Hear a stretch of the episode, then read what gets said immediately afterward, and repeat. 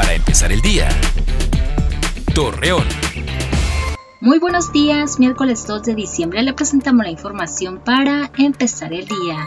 Ante el alto índice de contagios por COVID-19, el alcalde de Torreón, Jorge Cermeño, informó que este día será inaugurado el centro de hospitalización inmediata en las instalaciones de la Academia de Policía. Con ello se intenta desahogar las clínicas que se encuentran saturadas por pacientes con la enfermedad, con el fin de que se tenga un diagnóstico más rápido y evitar contagios y posibles muertes por COVID-19. Roberto Bernal Gómez, secretario de Salud de Coahuila, informó que las pruebas para detectar la enfermedad serán en menos tiempo.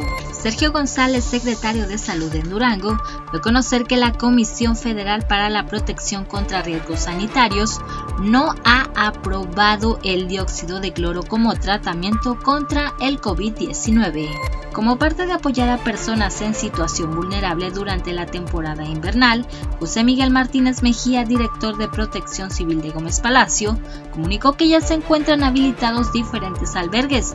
Así también detalló que se le realizarán exámenes médicos antes de ingresar. Hoy es el Día Internacional para la Abolición de la Esclavitud.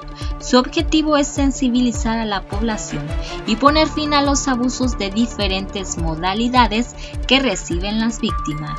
Acompáñenos con toda la información dos minutos antes de las 8 de la noche por Mega Noticias. Para empezar el día.